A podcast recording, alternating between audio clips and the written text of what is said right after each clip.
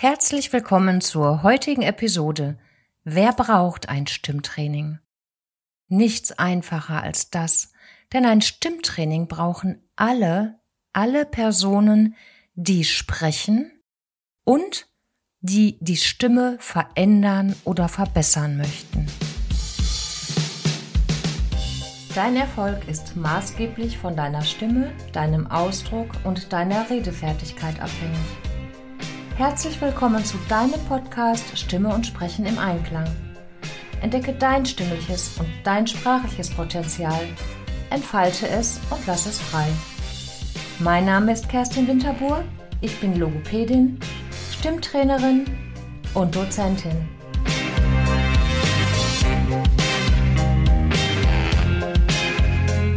Wer kann das sein?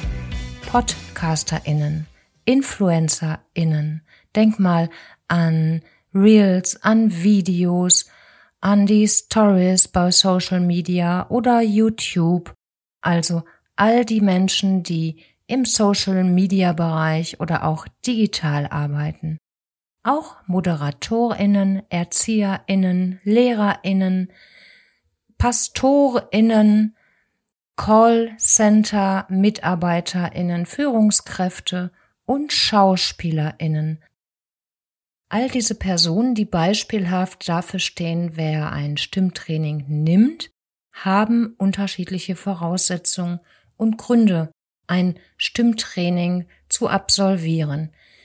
Nimm mal beispielsweise einen Moderatoren, eine Moderatorin. Diese spricht nicht an einem Stück, jedenfalls nicht so viel wie zum Beispiel eine Schauspielerin oder auch eine Mitarbeiterin, ein Mitarbeiter eines Callcenters.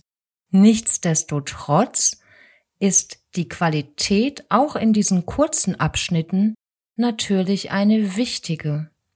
Und damit sind wir schon beim nächsten Punkt, nämlich die Personen, die gerade beruflich oder im Job viel sprechen, das sind die sogenannten Sprechberufe und auch diese brauchen ein Sprechtraining beziehungsweise ist ein Sprech- und Stimmtraining sinnvoll. Vielsprecherinnen sind die Personen, die täglich sprechen, die täglich mehr als vier Stunden sprechen oder 90 bis 120 Minuten an einem Stück reden. Für diese Menschen ist natürlich die Stimme auch das Kapital und da ist es sehr wichtig, vorzubeugen, Krankheiten vorzubeugen, um die Stimme auch über einen längeren Zeitraum gesund einzusetzen und auch gesund zu erhalten. Dann haben wir eine Gruppe von Personen, die von sogenannten Stimmstörungen, also medizinischen Stimmstörungen betroffen sind. Das können Ödeme sein an den Stimmlippen. Das können Schreiknötchen sein, neurologische Erkrankungen, zum Beispiel Parkinson kann es auch sein, Chorea Huntington, nach einem Schlaganfall oder auch Kehlkopfkrebs. Diese Menschen haben in der Regel nach der Diagnosestellung auch Stimmtherapie, um die Kommunikation wiederherzustellen oder möglichst wiederherzustellen. Eine nächste Gruppe sind die Menschen, die sagen, ich möchte meine Stimme langfristig gesund erhalten und mm, möchte prophylaktisch etwas tun. Und da gibt es gerade in dem Bereich Wellness, Stimmhygiene, Stimmpflege sehr viel zu beachten. Es gibt sehr viel was du tun kannst, um deine Stimme auch langfristig gesund zu erhalten. Man denke nur mal an Nebenwirkungen von Tabletten zum Beispiel, welche Tabletten Nebenwirkungen haben, zum Beispiel Mundtrockenheit und alles das beeinflusst natürlich die Stimme. All das ist der große Bereich der Stimmpflege, Stimmhygiene, Wellness für die Stimme. Ja, im Prinzip sind alle Menschen, die erfolgreich und professionell mit der Stimme arbeiten, die ihre Stimme wirkungsvoll, überzeugend, authentisch, souverän, sicher, deutlich, selbstbewusst einsetzen möchten und langfristig gesund erhalten möchten, das sind die Menschen, die ein Stimmtraining brauchen, beziehungsweise ein Stimmtraining absolvieren. Sänger und Sängerinnen übrigens haben eher ein Gesangstraining. Eignet sich für Sänger, Sängerin ein Stimmtraining? Hier ist meine Antwort bedingt.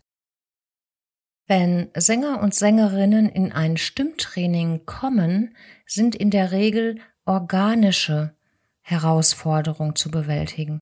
Das heißt, dass zum Beispiel das Gaumensegel hebt sich nicht richtig, der Mundraum oder die Resonanzräume, das ist ja der Mund zum Beispiel, ist nicht mehr funktionell so einsatzbereit, wie es mal war oder wie es auch wünschenswert ist.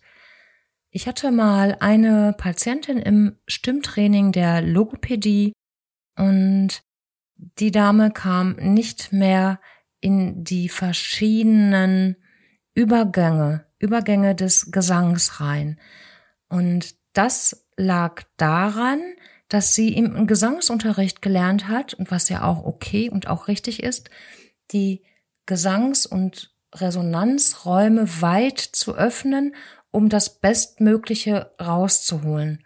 Leider hat sie dabei aber eine falsche Mundhaltung beziehungsweise die Kieferöffnung und der Unterkiefer waren viel zu weit vorne, so dass sie Schwierigkeiten hatte, überhaupt auf lange Sicht ihre Stimme so gesund einzusetzen.